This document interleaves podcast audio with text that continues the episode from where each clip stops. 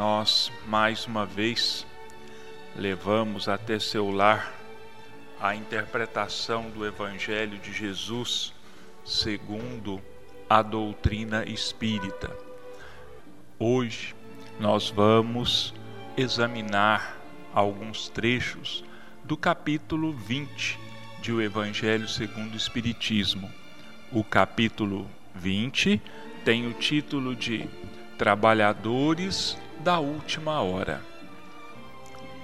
O reino dos céus é semelhante a um homem, pai de família, que ao romper da manhã saiu a assalariar trabalhadores para a sua vinha.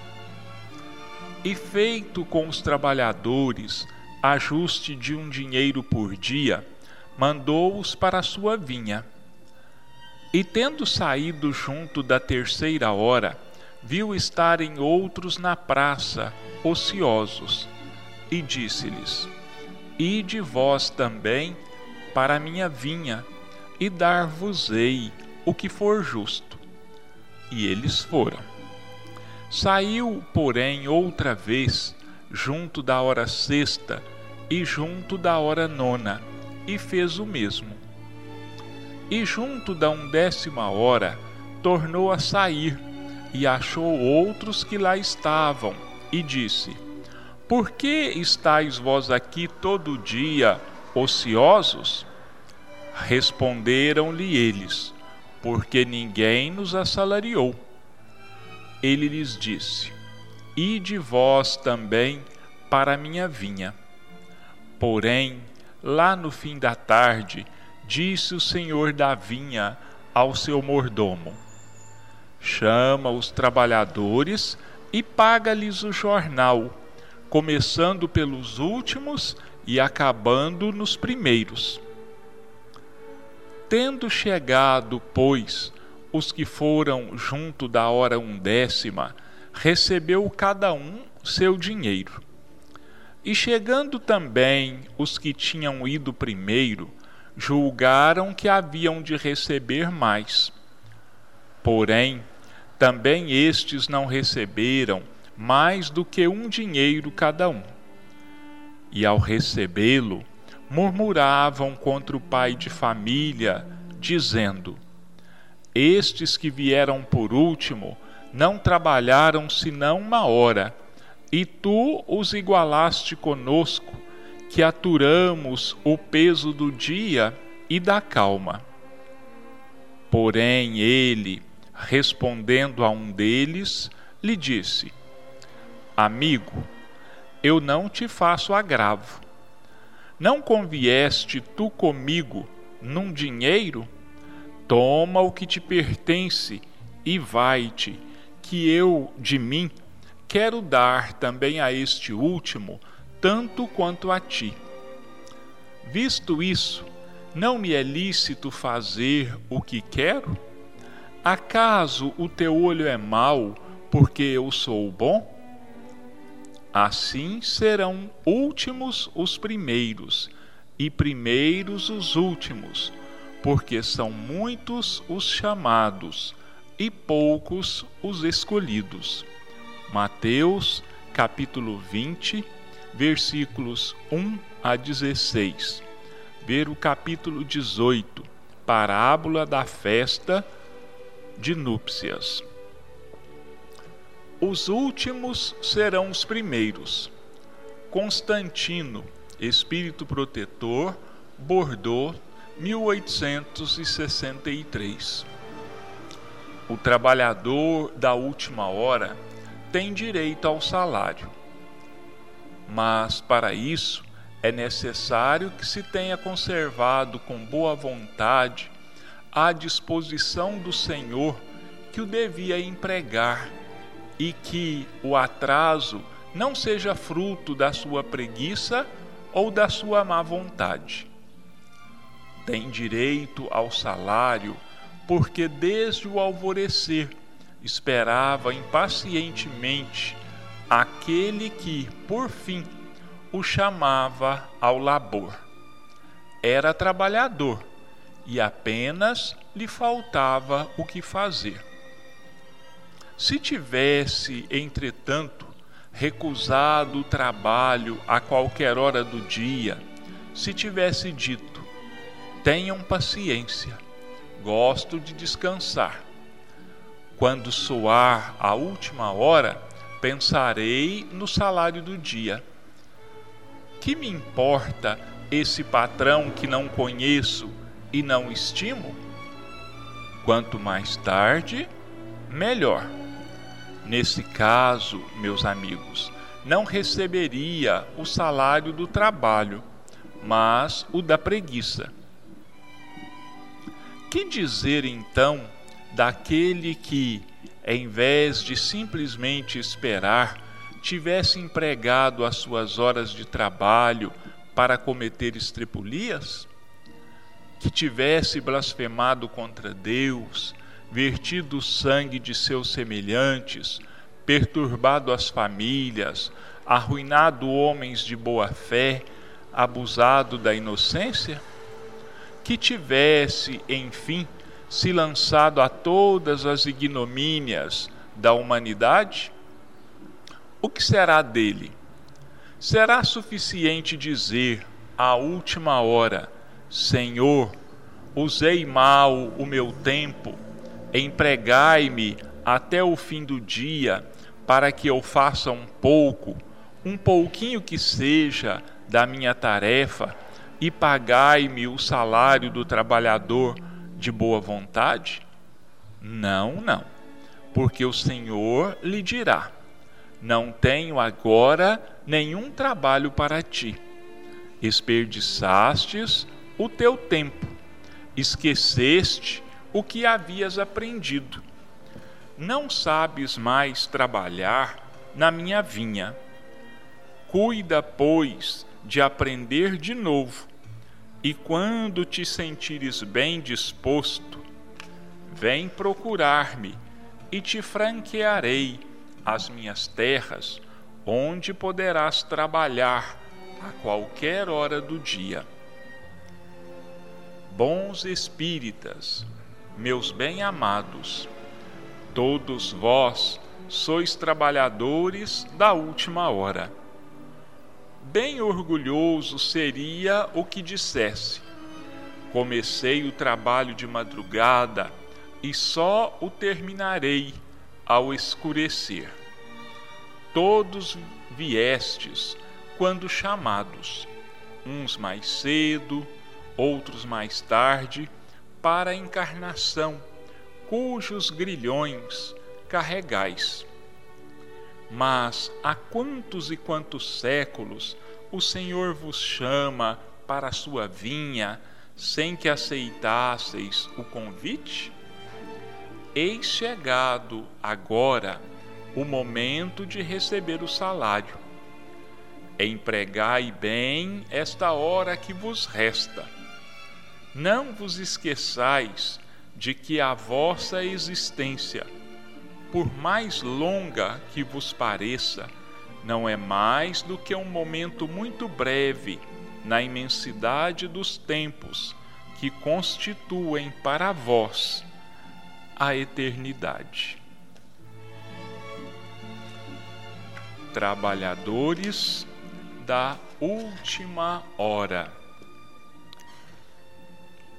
a parábola de Jesus, como todos os seus ensinamentos, como já foi comentado aqui várias vezes, não é a primeira vez que eu faço isso, eu estou me repetindo, mas os ensinamentos de Jesus são para todas as épocas da humanidade.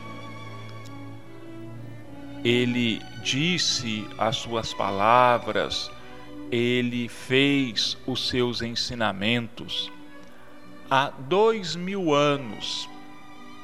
Passados esses dois mil anos, seus ensinamentos ainda trazem para nós toda uma diretriz de vida, todo um caminho a ser trilhado por cada um de nós que queira realmente se transformar num verdadeiro filho de Deus, num verdadeiro cristão.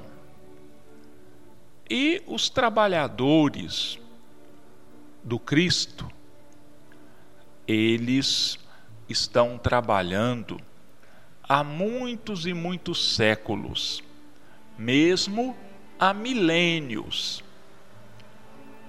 Há milênios que espíritos um tanto quanto evoluídos têm vindo à Terra sob a orientação de Jesus para trazer à humanidade terrena os seus ensinamentos, as suas diretrizes, a sua palavra. Não nos esquecendo de que esta palavra, esses ensinamentos, eles foram adaptados de acordo com as necessidades de cada época, porque nós também sabemos que os ensinamentos são passados de acordo com o nível de compreensão, de desenvolvimento intelectual daqueles que os ouvem. Então, os primeiros ensinamentos foram em palavras simples, até mesmo superficiais, sem se entrar em detalhes, que as pessoas daquela época não iriam compreender. O mesmo ainda se deu com os ensinamentos de Jesus, que tiveram que ser encobertos na sua época, porque os homens não estavam preparados para compreenderem o verdadeiro sentido das suas parábolas, dos seus ensinamentos. Sendo assim, né, nós podemos observar que esses trabalhadores da primeira hora, vamos dizer assim, foram os profetas, foram aqueles que, ouvindo os ensinamentos de Jesus, os passavam para os povos judeus, para os israelitas, passavam as suas orientações como se fossem orientações ouvidas diretamente de Deus. Mas essas orientações eram passadas, na verdade, por Jesus, que já zelava pela humanidade, pelo bem-estar dos homens. Então vieram, primeiro, claro, né, Moisés, pela ordem, o grande, o maior de todos os profetas que Jesus mandou à terra, que trouxeram as suas orientações. Depois de Moisés, durante centenas de anos, vários e vários profetas que passaram pelas terras da Judéia também trouxeram os ensinamentos de Jesus. É, os profetas nem é preciso é, dizer os nomes, é do conhecimento de todos. Mas os maiores, os mais famosos foram Isaías, Jeremias, Daniel, Oséias e tantos outros né, que trouxeram a palavra de Jesus sempre atual, aos povos daquela época.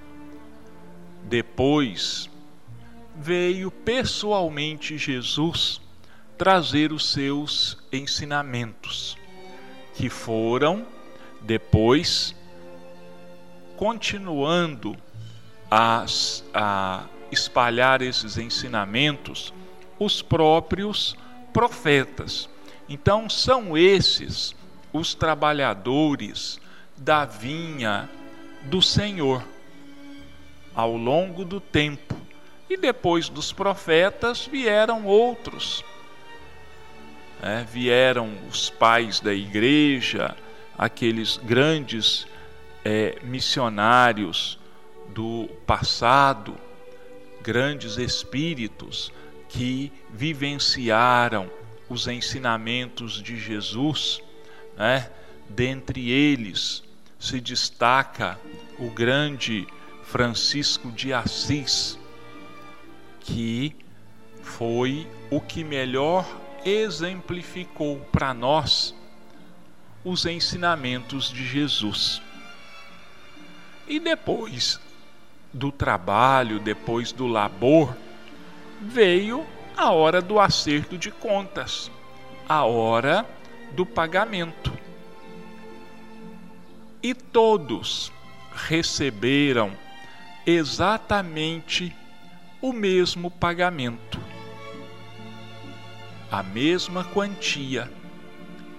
Mas um daqueles trabalhadores que tinham começado o seu trabalho mais cedo, vendo que os últimos receberam tanto quanto eles, eles reclamaram com o senhor da vinha, com o pai de família.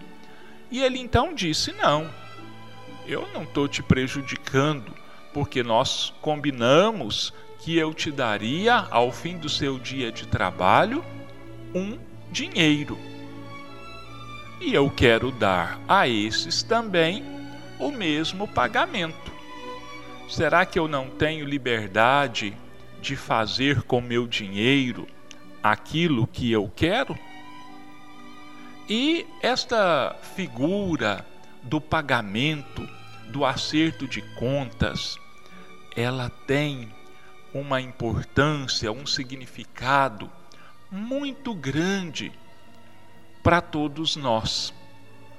Veja bem, todos, uns começaram na primeira hora, quer dizer, ao amanhecer do dia, os outros foram chegando no decorrer do dia. Olha, vejam a, a, a coerência dos ensinamentos de Jesus. Primeiro Moisés, depois os profetas que vieram ao longo do tempo e assim por diante. Todos recebendo exatamente o mesmo pagamento. O que significa isso? Receber o mesmo pagamento. Se trabalharam em tempos diferentes.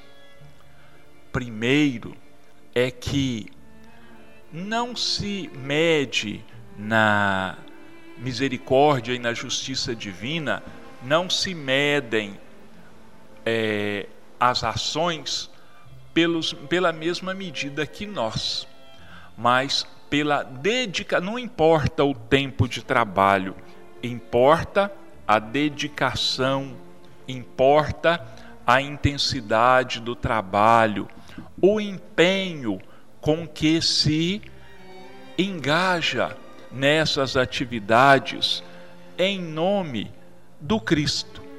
E aí o pagamento vem em igual para todos, porque esse pagamento, meus irmãos, é a vida eterna. É que depois que nós fizermos o nosso trabalho, nós vamos fazer jus à vida eterna. É esse o significado maior desta parábola de Jesus. Todos, sem exceção, todos os trabalhadores, tanto os da primeira hora quanto os da última hora, receberão exatamente o mesmo pagamento: vida eterna para todos. Bom, meus irmãos, nós vamos agora passar à segunda parte dos nossos comentários desta manhã de hoje. Como nossos irmãos já sabem, já se acostumaram, na segunda parte do nosso programa, nós comentamos alguns trechos da obra Sinal Verde de André Luiz. E o capítulo de hoje é capítulo 24, onde nós vamos aprender com André Luiz como lidar com os nossos desejos, como nós devemos enfrentar e ver os nossos desejos, como lidar com eles. Então, capítulo 24: Desejos. Desejo é realização antecipada. Querendo, mentalizamos.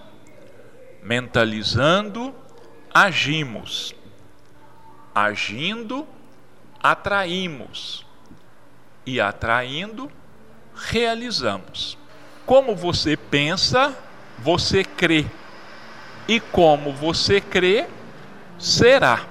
Cada um tem hoje o que desejou ontem e terá amanhã o que deseja hoje. Campo de desejo no terreno do espírito é semelhante ao campo de cultura na gleba do mundo, na qual cada lavrador é livre na sementeira e responsável na colheita.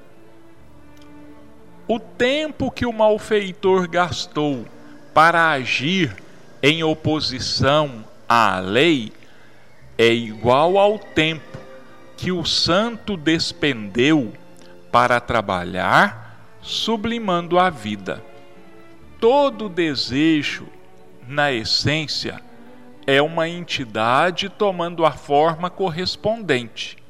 A vida é sempre o resultado de nossa própria escolha.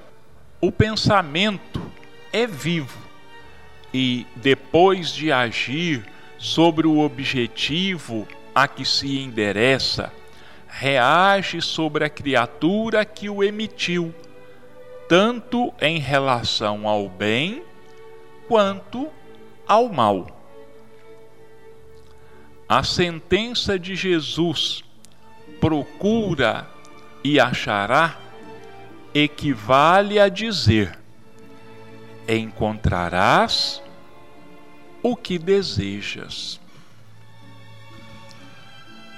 Então, pelas breves linhas deixadas por André Luiz, nós já percebemos que nós precisamos também vigiar os nossos desejos.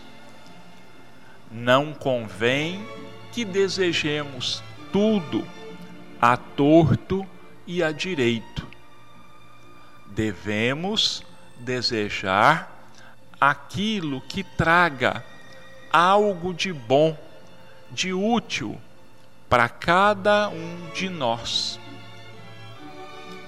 Olha, tem uma frase aqui do André Luiz que eu gostaria de repetir para que é, ficasse bem claro para cada um de nós.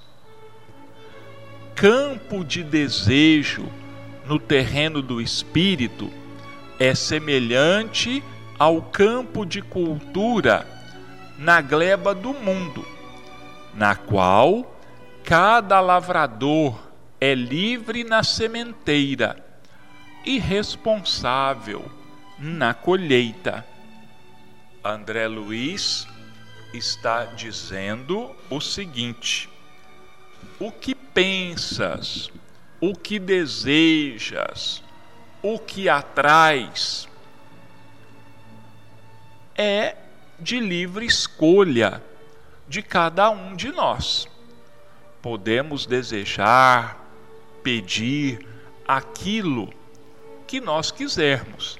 Nossa consciência é livre, nosso livre-arbítrio nos faculta isso.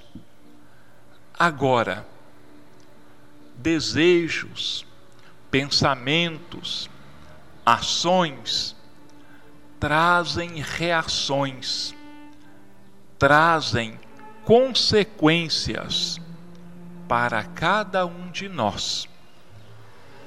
E, lembrando a última frase também desse texto, em que André Luiz diz o seguinte: a sentença de Jesus, procura e achará, equivale a dizer: encontrarás o que desejas. E se nós buscarmos aquilo que for inconveniente, nós vamos acabar por encontrar. E isso, que consequências vai trazer para nós?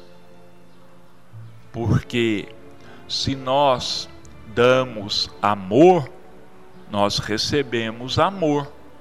Se nós damos perdão, nós recebemos perdão. Mas se nós damos ódio, nós também vamos receber ódio. É a lei de causa e efeito, a lei de ação e reação. Então vamos pensar também numa outra frase que tem circulado aí entre as pessoas. Se você está descontente com o que vem colhendo, experimente mudar o que você tem semeado. Isso faz parte da nossa vida. E se nós somos realmente inteligentes, se nós realmente queremos ter uma vida tranquila, pacífica, uma vida em que nós venhamos a receber amor, perdão, amizade, compreensão, a vida pede que nós semeemos isso em torno de nós.